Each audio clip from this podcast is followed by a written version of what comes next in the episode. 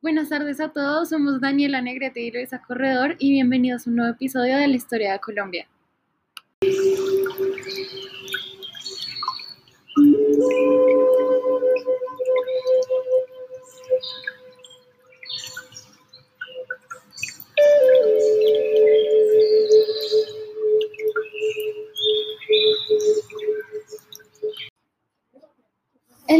Hoy, primero de marzo del 2009, hablaremos de una de las masacres que han quedado impunes en la historia de Colombia, que a pesar de los numerosos intentos fallidos de protección a comunidades indígenas, las masacres hacia ellos siguen sucediendo. Así es, este hecho afectó a la comunidad Agua en Barbacoas, Ricaurte y Santa Cruz, en el departamento colombiano de Nariño.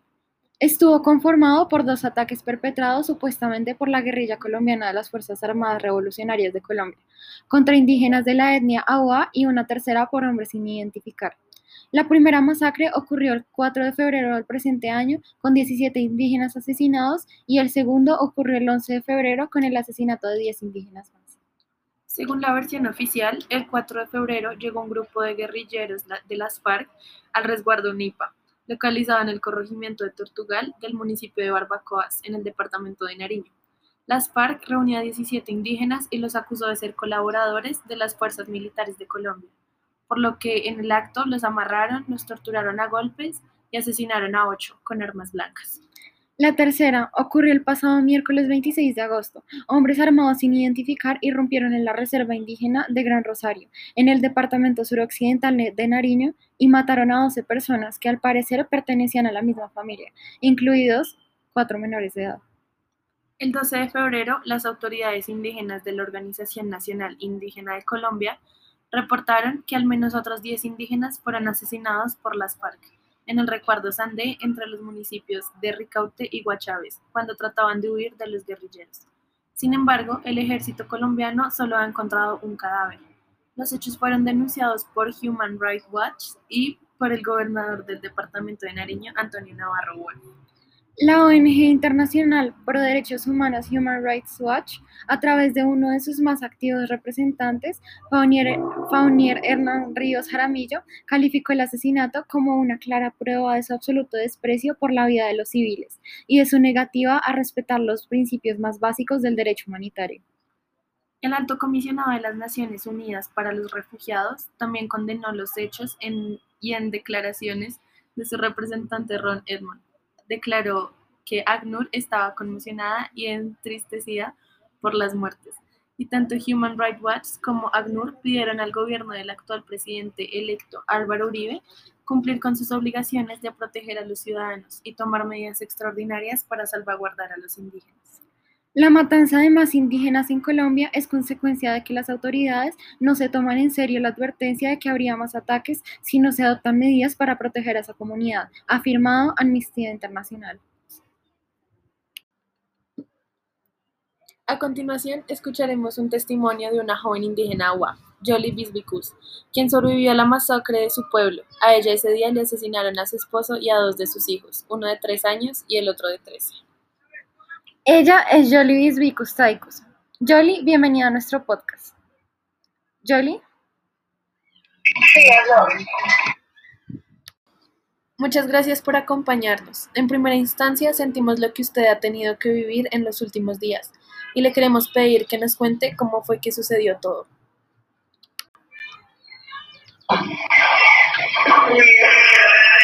Pues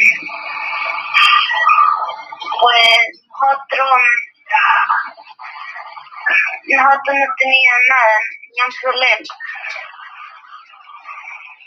Sí. ¿Cómo eran los hombres que llegaron a donde ustedes estaban? Llegaron, llegaron a las seis de la mañana. Nosotros tuvimos y, ay, llegaron a, a decir que, que para afuera que salgan a patear y, a, pegar a, los hombres. ¿Les dijeron algo de por qué estaban ahí? ¿Por qué los estaban buscando? No, no dijo así nada, sino que llegaron, dijo que, que decían que, que sigan para afuera, que vamos a hacer una pesquisa y, y después dijeron que, que entregue la plata, decían.